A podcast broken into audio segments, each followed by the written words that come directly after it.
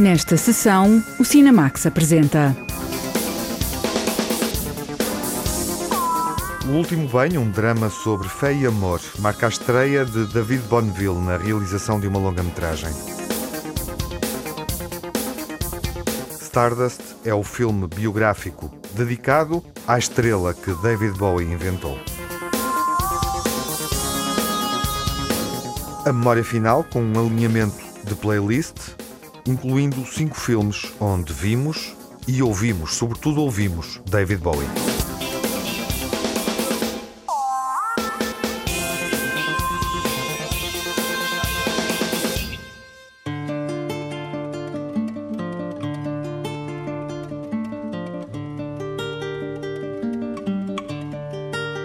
Há uma estreia na realização de uma longa-metragem portuguesa que merece a nossa atenção. É de David Bonneville, que dirige as irmãs gêmeas Margarida e Anabela Moreira num drama sobre amor e fé. O Douro é cenário desta história do último banho, um filme sobre a relação entre uma tia e um sobrinho. A Margarida Vaz diz-nos se há sombra de pecado.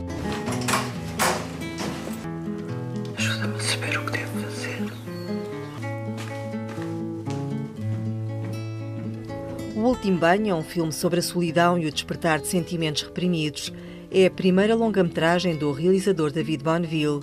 Uma notícia foi o ponto de partida. A ideia surgiu quando estava a estudar sozinho em Londres. Nessa solidão surgiu-me uh, esta ideia de fazer uma história uh, situada no Douro, porque fui buscar uma ideia de uma notícia que tinha assistido há muitos anos antes, mas que eu tinha guardado, esta, teve muito impacto em mim, de um nascimento quase milagroso numa aldeia do interior de Portugal, que foi celebrada com muita comoção, porque todos os habitantes da aldeia já teriam 30 e muitos, 40, e de repente nasce ali um bebê, e aquilo foi realmente uma emoção muito grande, e, e via-se o bebê ser passado dos avós para os pais, e pronto, fui buscar um bocado essa ideia e resolvi situá-la no Douro, que era uma região que eu já conhecia. O Último Banho do cineasta David Bonneville é a história de uma mulher religiosa prestes a fazer votos perpétuos de freira e que se confronta com um dilema: ter de tomar conta do sobrinho adolescente. Esta história trata de duas pessoas solitárias, cada uma à sua maneira. Não é? Uma é solitária porque saiu da solidão para se meter noutra, numa congregação, digamos. Portanto, de dedicar-se a Deus, portanto, encontrou a resposta para as falhas da sua vida, se calhar tentando encontrar uma resposta uh, na religião e outra uh, personagem que está isolada porque continua nessa aldeia, num, numa casa isolada, numa casa antiga, a morar com o seu avô e de repente há um encontro destas duas personagens, não é? portanto estas duas solidões encontram-se e é ver o que, é que, que é que daí surge neste encontro. No último banho, a relação entre tia e sobrinho oscila entre diferentes formas de amor. O realizador David Bonneville explora o turbilhão de sentimentos escondidos pela pressão da sociedade e pelas crenças. A religião está presente porque a protagonista da história vem deste entorno. Dá-lhe dá dá um, um ticking clock, não é? um conta-relógio. Não é? Ela vai fazer os votos perpétuos. Ela tem este peso por cima. Não? é? Tem um peso, carrega este peso da religião, da responsabilidade religiosa, de estar a ponto de fazer votos perpétuos. E, e então isto dá-lhe uma dimensão muito mais forte, porque ela está muito mais dividida entre é, a vida uh, mundana, familiar e a vida uh, religiosa, é? espiritual e temporal. Então, estão aqui uh, em contra-força.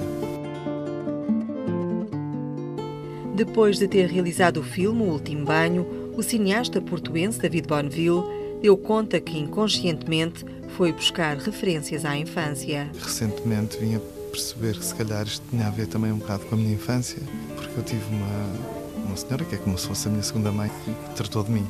Acho que há qualquer coisa disso, ou muito disso, na gênese do filme e que eu nem sequer tinha consciência.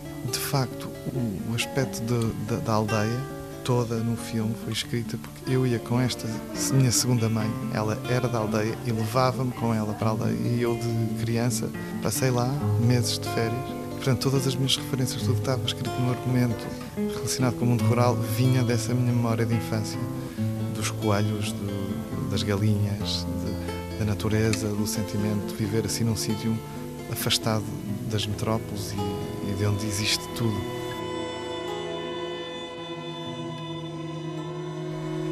O último banho foi filmado no Douro. Um dos cenários é a casa da Quinta de São Joaquim. O realizador, David Bonneville, quis que a paisagem acompanhasse a narrativa. Pela sensualidade da, da sua geografia, pelo isolamento que há entre, entre as casas e as aldeias, pelos cruzamentos que há na própria, digamos, malha geográfica, não é? E de, e de plantações e de agrícola, não é? Portanto, há, há cruzamentos. Então, toda essa imagem traduz um bocado, de uma forma eh, pictórica ou gráfica, aquilo que está na história, não é?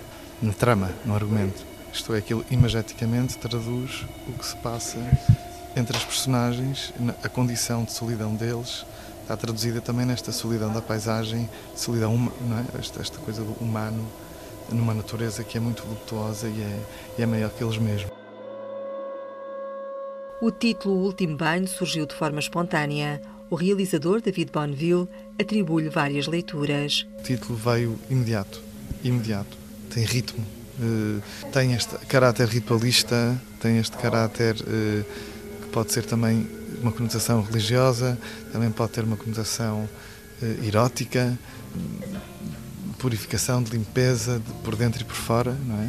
Esta coisa do banho e último porque de facto o último banho que nós vemos no filme é um bocado essa tal volte-face e acho que é isto mesmo. A dona Josefina assumiria o poder parental.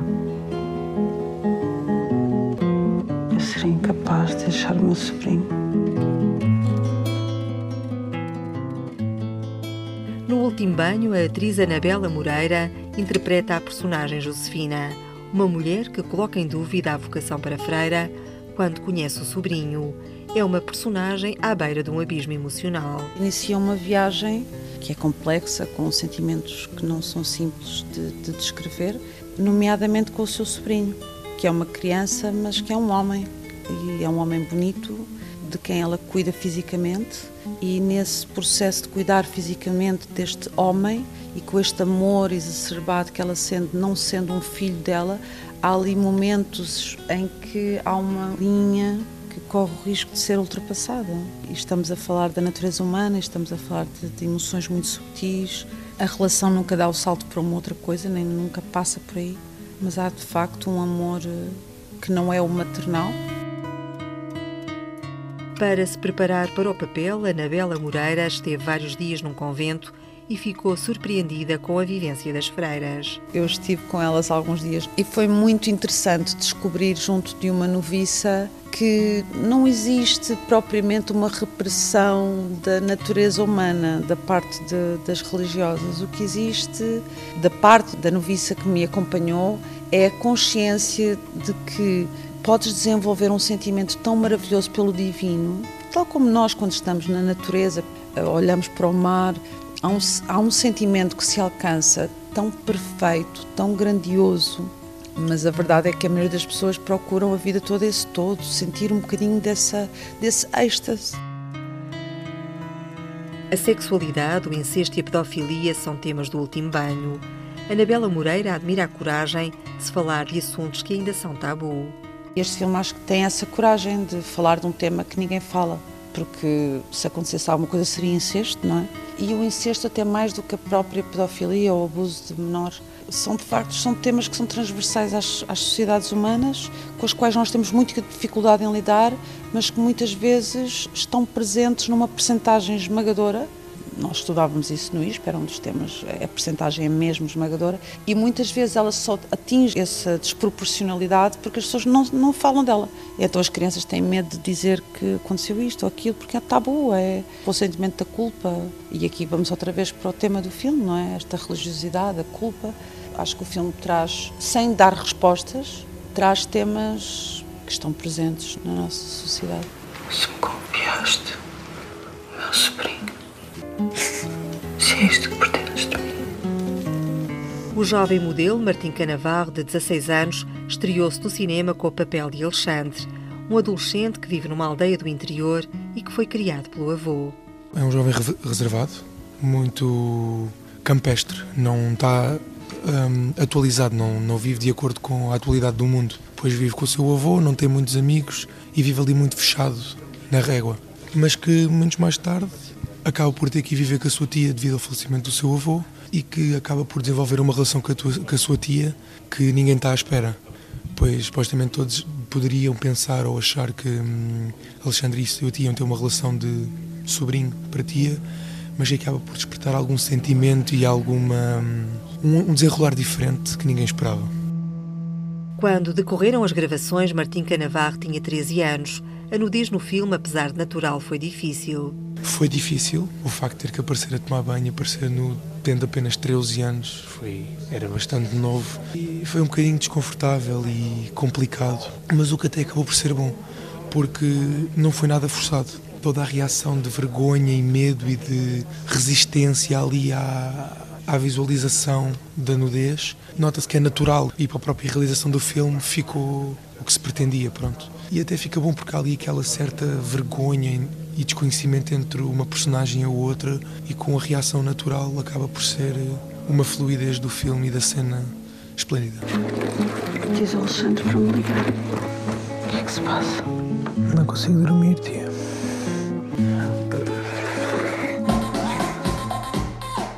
No filme O Último Banho, a atriz Margarida Moreira tem o papel de uma mãe que abandonou o filho bebê numa aldeia igual a muitas outras, onde se aponta o dedo ao comportamento que sai da norma. Existem povoações muito pequenas onde as pessoas se conhecem e é muito mais difícil as pessoas poderem estar livres do julgamento imediato, não é? Porque de repente ali nas na aldeia toda a gente conhece toda a gente e toda a gente sabe. E a minha personagem tem a agravante de que tem um filho na adolescência, que não se casou. De facto, o filme também mostra-nos um bocadinho disso, de facto, da dificuldade dessa ruralidade, digamos assim. Margarida Moreira é gêmea da atriz Anabela Moreira.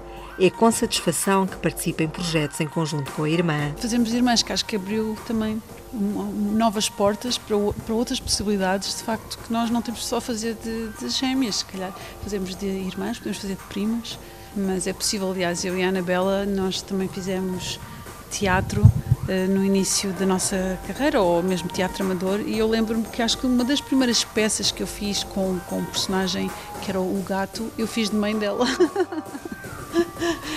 Sim, é sempre bom trabalhar com a minha irmã e pronto, estamos as duas mais uma vez e vamos aguardar a ver o que o futuro nos traz. Tendo dor como cenário, O Último Banho é um filme sobre relações imprevisíveis e amores reprimidos. É a primeira longa-metragem do realizador David Bonneville. É um filme plasticamente muito bonito, tem um grupo de atores inacreditável. Somos como uma mosca dentro da casa a ver tudo o que se passa na relação entre estes dois, entre esta freira e este adolescente, e as imagens são absolutamente lindas de morrer. Venham ver o último banho. Às tantas, já que me mente tanto, também pode ter mentido sobre o meu pai, não? Não menti, não menti. Eu não tinha filhos. Claro, claro,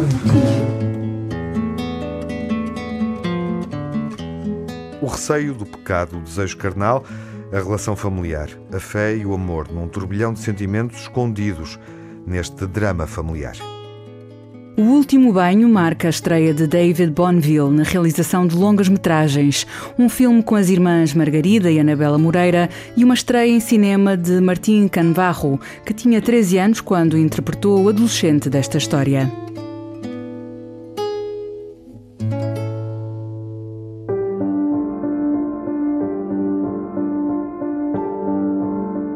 Vamos assistir ao nascimento de uma estrela. Stardust é o filme sobre a criação e a morte de uma persona. No início, David Bowie foi Ziggy Stardust. A jornalista Lara Marques Pereira conhece bem esta estrela do rock and roll, alienígena e andrógina. Quem não conhece? O retrato de uma das maiores figuras da música, quando ainda não era conhecido, é a proposta do realizador Gabriel Ranch no filme Stardust O Nascer de uma Estrela. Hello. Name? David Bowie. You know, it was it was really appealing to me because it was about a time before David was famous. You know, when he was not the sort of star that he became. Foi apelativo para mim porque tratava de mostrar o David antes de ser famoso e se tornar uma estrela. Ele tinha 12 singles falhados e estava a tentar perceber qual era a sua identidade enquanto artista. Que me surpreendeu foi o facto de sabermos pouco sobre a vida dele em família e a relação com o meio-irmão e sobre estes primeiros tempos, quando ele estava a começar. Acho que esta primeira viagem à América revela um David Bowie que a maior parte das pessoas não conhece.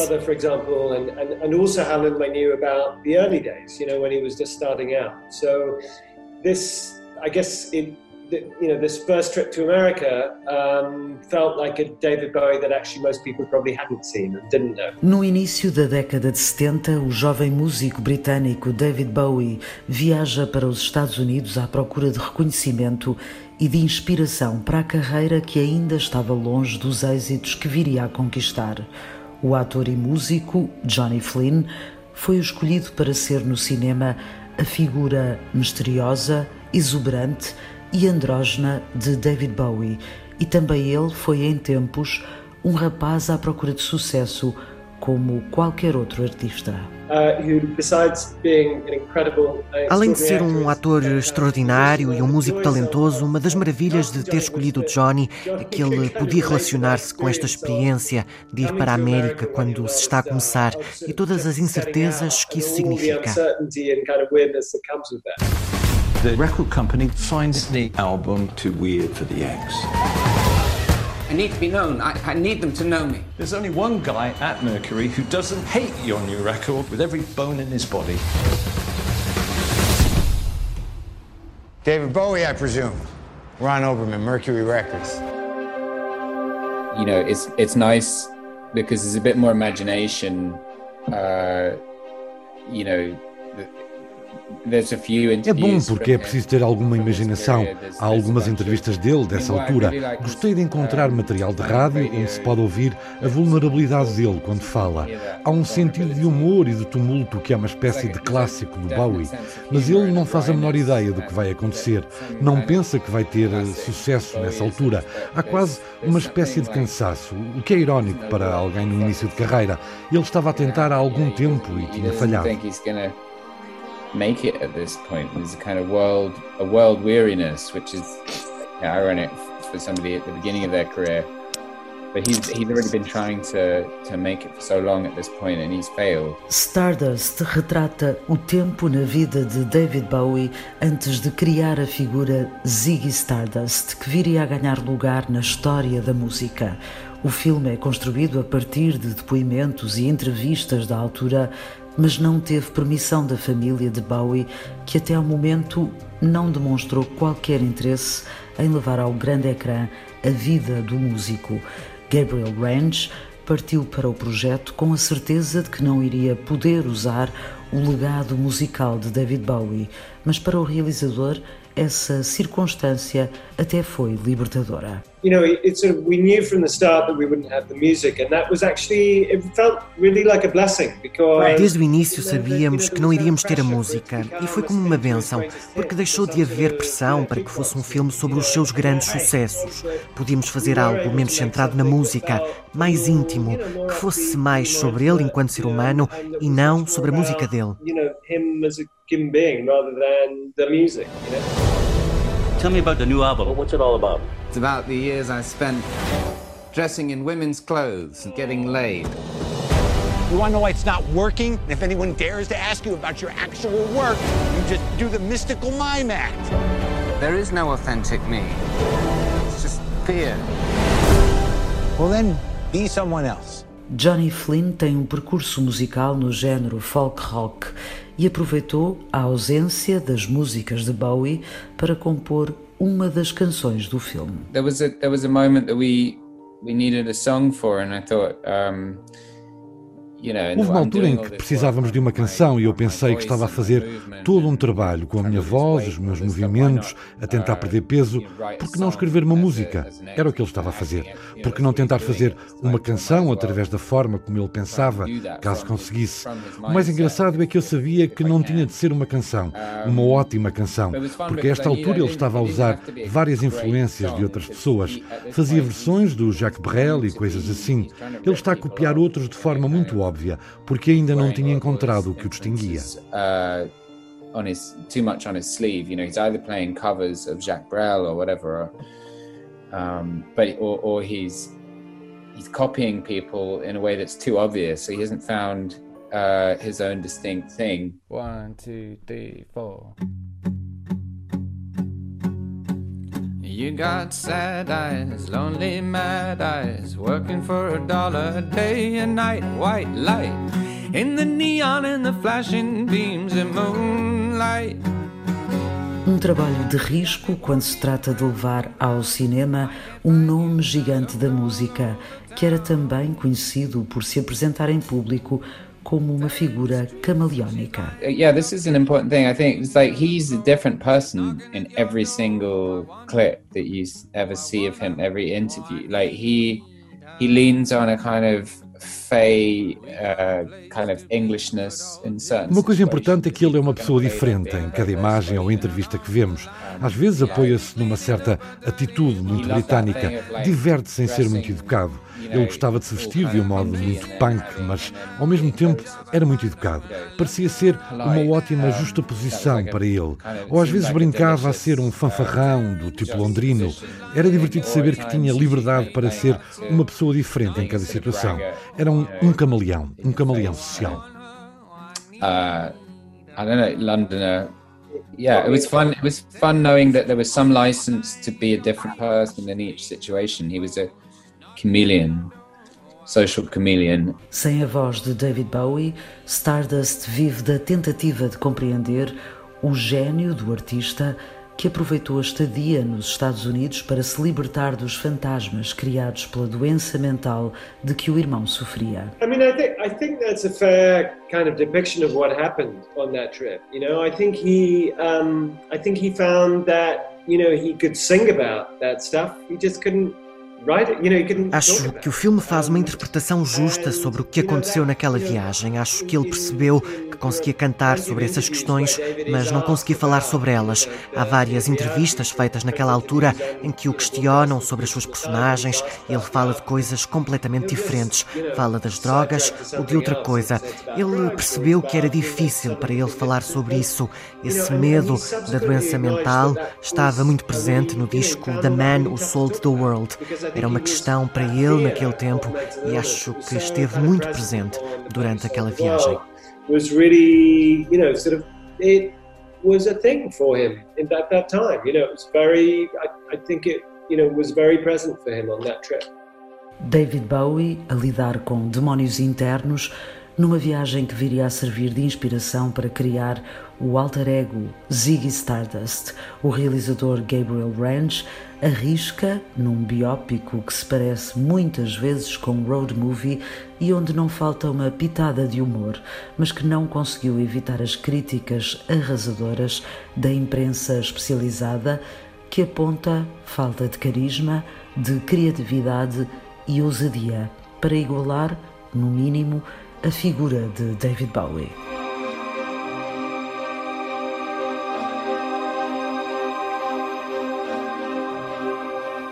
Na banda sonora do filme, não ouvimos David Bowie.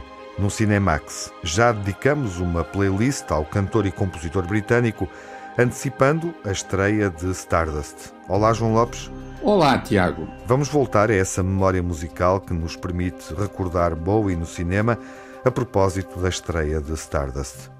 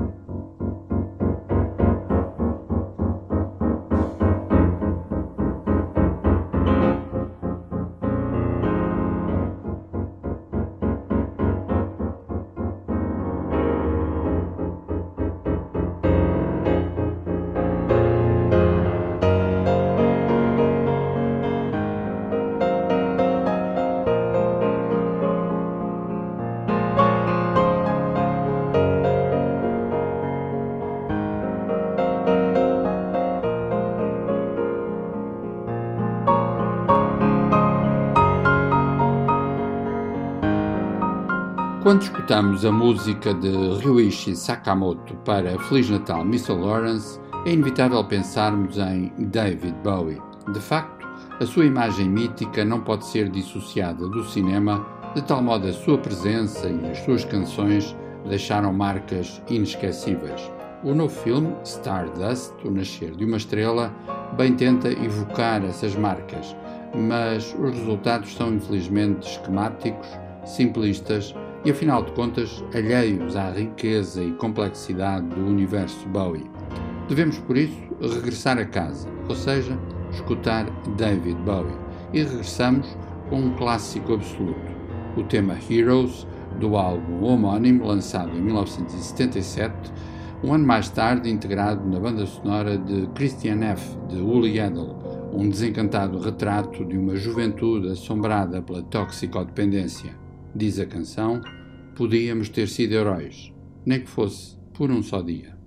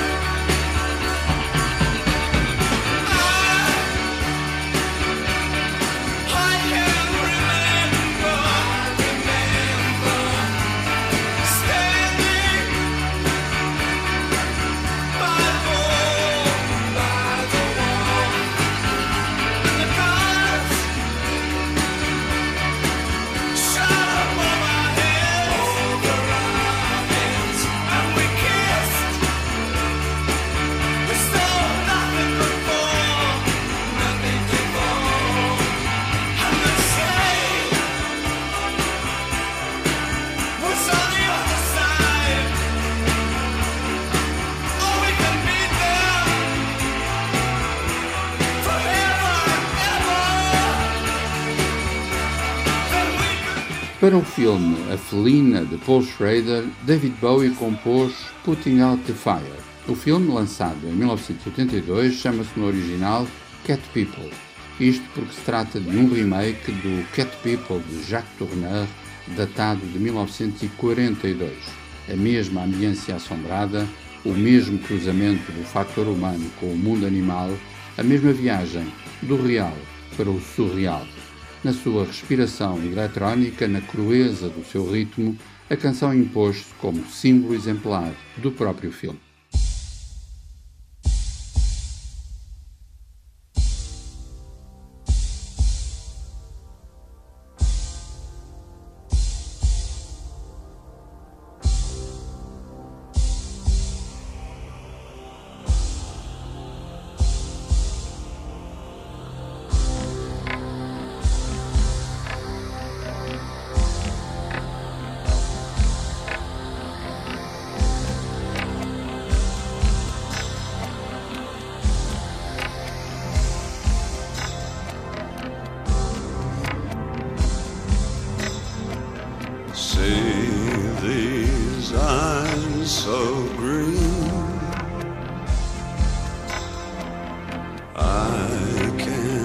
stare for a thousand years colder than the moon.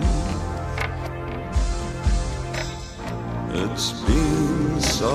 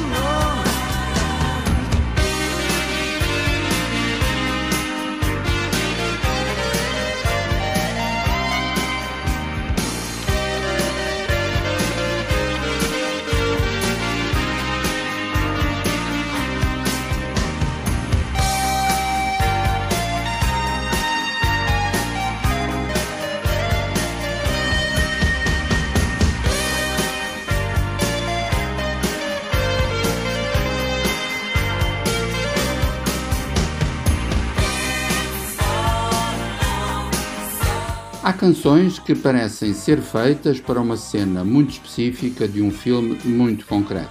Um belo exemplo poderá ser Modern Love. David Bowie lançou-a em 1983, no álbum Let's Dance. Em 2012, a canção surgiu e, num certo sentido, renasceu para acompanhar Greta Gerwig a deambular pelas ruas de Nova York. Foi no filme Francis Ha, de Noah Baumbach. As suas imagens impuseram-se como se fossem um teledisco nostálgico quase 30 anos depois do lançamento da canção.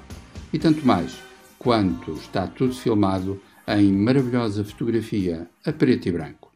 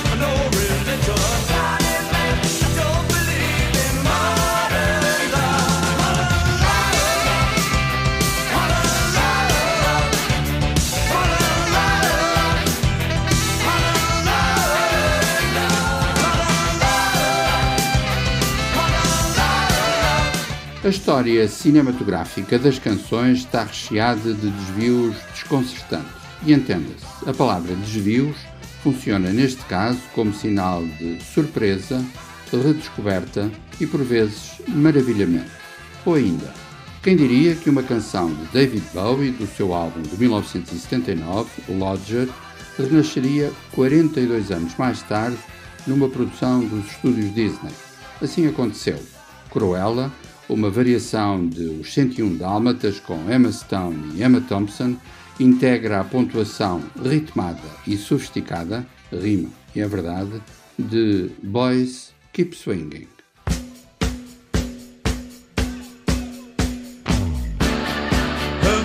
Heaven.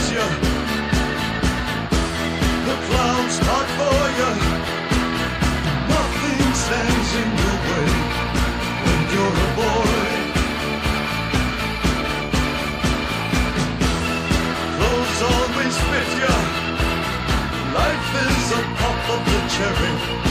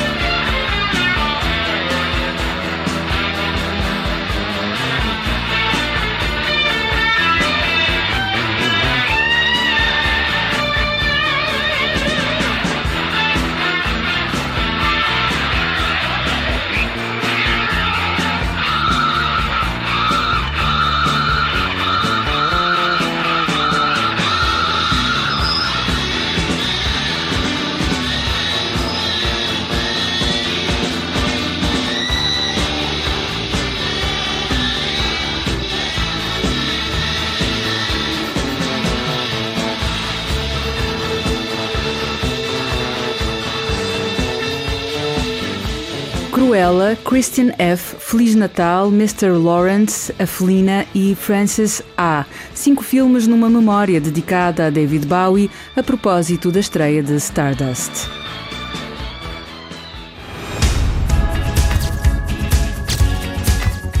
Na próxima semana vamos ouvir outro filme português, biográfico e musical. O que é que estes dois estão aqui a fazer? Fábio, tu não atendias o telefone. Teresa, o projeto vai ser diferente. Só mulheres. Quatro. Nós precisamos da tua força, da tua garra. Precisamos de ti, Helena.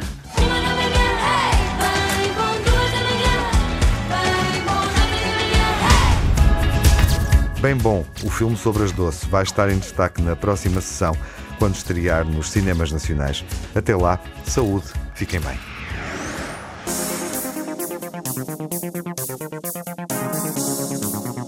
No Cinemax correm os créditos finais.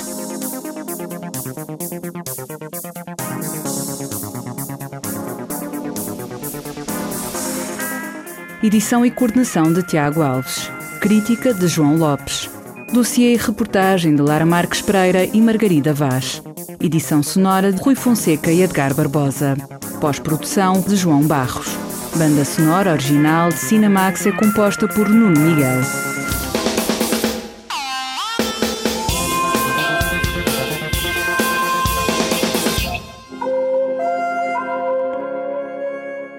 O Cinemax é um canal de cinema em português com sessões de curtas-metragens na RTP2. Toda a atualidade na página digital rtp.pt/cinemax e também nas redes sociais. Torne-se fã no Facebook e siga-nos no Twitter.